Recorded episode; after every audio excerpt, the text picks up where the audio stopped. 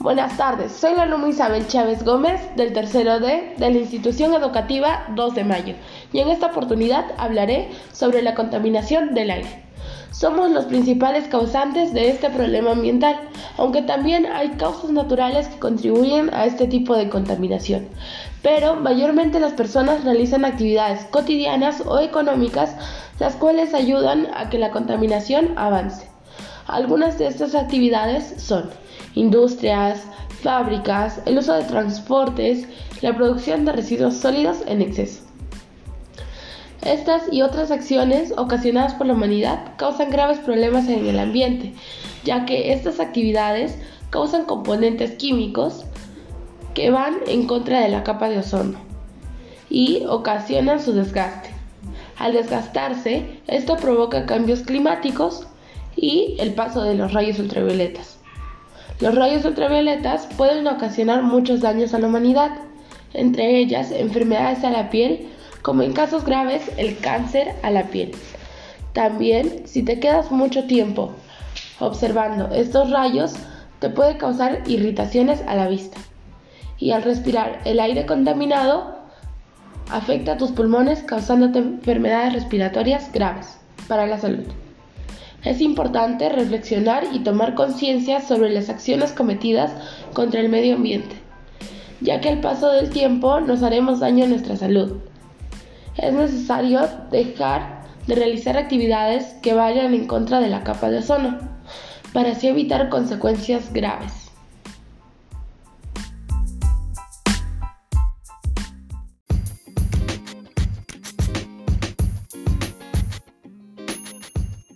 Buenas tardes, soy la alumna Isabel Chávez Gómez del tercer grado secundario en la institución educativa 2 de mayo. En esta oportunidad les voy a hablar sobre los estilos de alimentos saludables para llevar a cabo en tu día a día. Todos sabemos y somos conscientes que es muy importante mantener una dieta completa y suficiente que contenga todos los grupos de alimentos y favorezca el consumo de frutas, verduras, carnes, lácteos bajos en grasa, legumbres y cereales integrales. Todos estos alimentos somos conscientes que deben estar presentes en nuestro alimento, pero no sabemos exactamente cómo, por lo cual esta vez les traigo recomendaciones para que lleven a cabo su menú y puedan mejorar su salud. 1. Incorporar al menos un alimento de cada grupo en las comidas principales.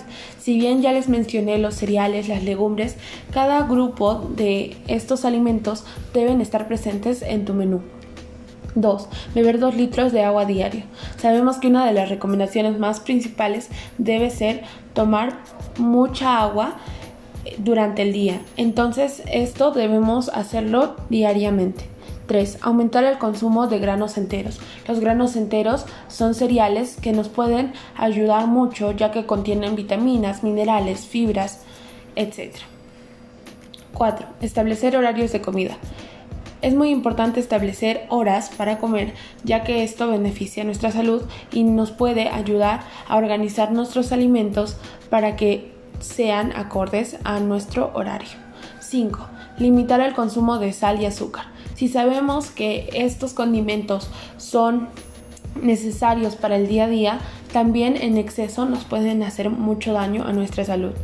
Si bien sabemos que, que ya todas estas recomendaciones nos pueden ayudar en nuestro menú diario y en nuestra alimentación, también debemos saber que en nuestra alimentación debe haber ciertas cualidades.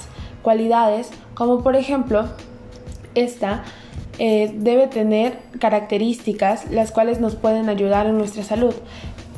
Este menú debe ser completo ya que tiene que contener nutrientes y como ya les mencioné alimentos de cada grupo de cada comida. Eh, debe ser también el menú equilibrado, eso quiere decir que los nutrientes guarden las proporciones apropiadas entre sí y que ninguna se diferencie. También este alimento debe ser suficiente ya que tiene que cubrir con todas las necesidades y todos los nutrientes de tal manera que sea saludable.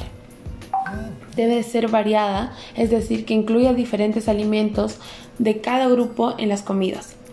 Aparte, tiene que ser inocua, eso quiere decir que su consumo habitual no implique riesgos para la salud y se consuma con moderación.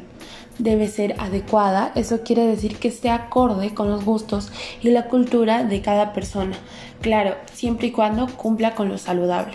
Al seguir todos estos pasos, estamos recibiendo beneficios para nuestra salud, beneficios como nos pueden ayudar a vivir más tiempo, también mantener la piel, los dientes y los ojos más saludables, apoyar a los músculos, estimula la inmunidad, fortalece los huesos, reduce los riesgos de enfermedades al corazón, diabetes, etc. Luego también apoya a los embarazos saludables y a la lactancia.